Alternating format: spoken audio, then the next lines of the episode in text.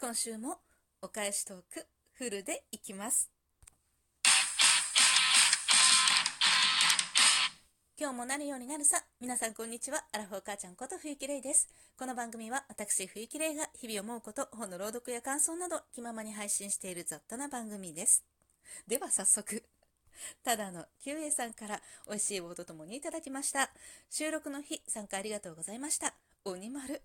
うちは母が怖かったけど、あだ名はつけてませんでした。そうなんだ。あの、母のモノマネとかやってみません？そう、鬼丸は言われなくなったし、大げさパンダも最近ちょっとあんまり言われない気がするの。でも、なんか、ずっと喋ってるよね、お母さんって言われます。そんなに喋ってる？とか、もうとにかく動作一つ一つに絶対何か言葉つけるよねって言われて、そんなに喋ってるかな？って思うんだけど、まあなんかいろいろダダ漏れなんだろうね。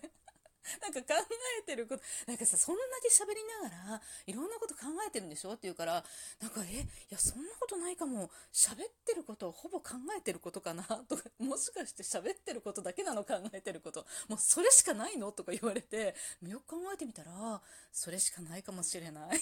思ったこと全部口に出してるような気がするんだよね。家ではね、外ではさすがにそれしないけど、結構何でも言ってるような気がする。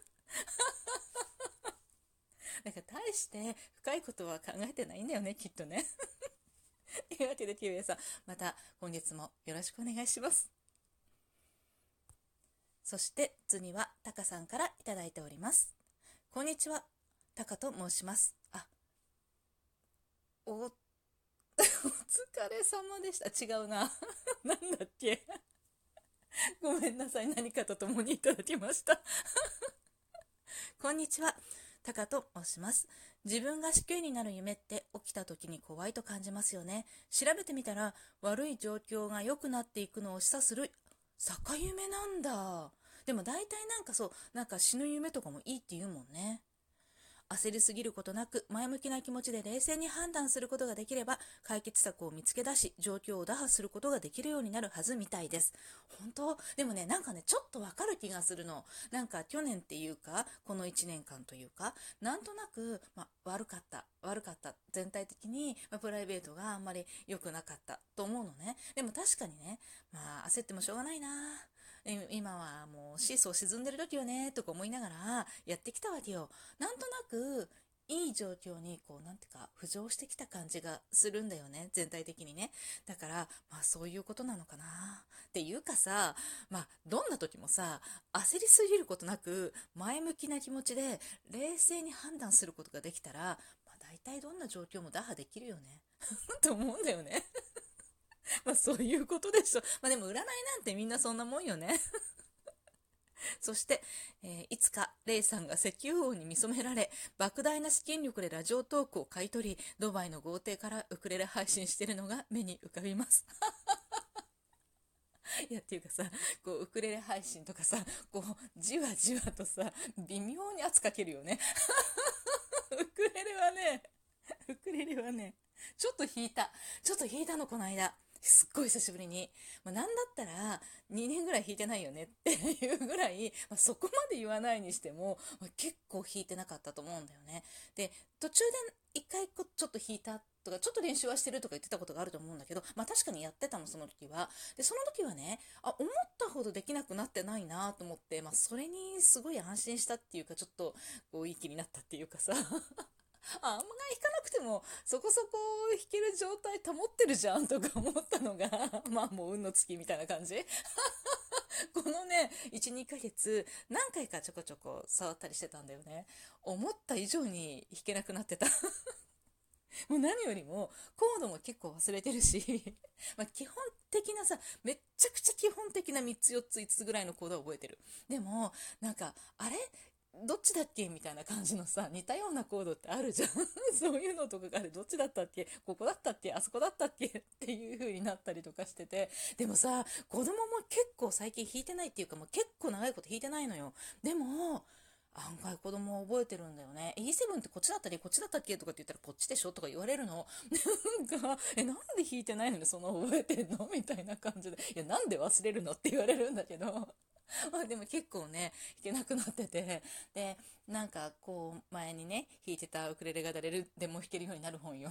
あれをこう初めから弾いてみたりとかすると案外弾けなくって、案外弾けなかったんだけど、まあなんか、うーん、なんかどの曲かわかるよねぐらいには弾けるようになったまた。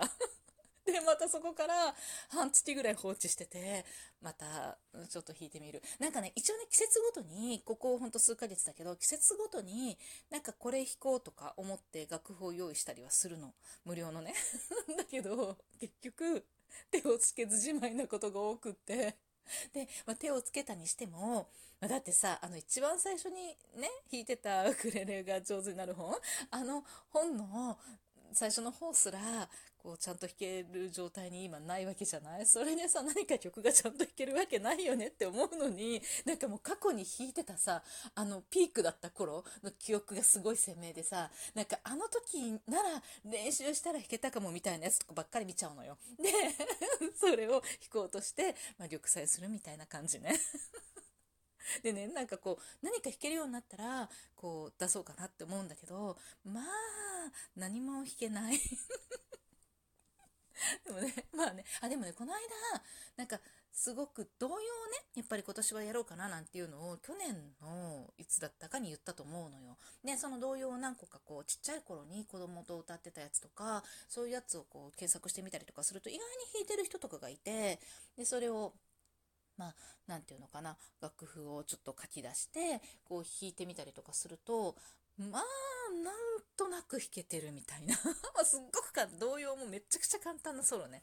なんか、そういうのだと結構弾けたり、弾けてたりとかして、なんか、まあまあ、でも、でも出せるほどじゃない。まあ、それまでも、なんかこう、ちゃんと弾けてる感じはどれもなかったから出せるほどじゃなかったかもしれないけど、それよりもさらにひどいって感じ。まあ、ね、あのー、完全にやめてはしまわないと思う。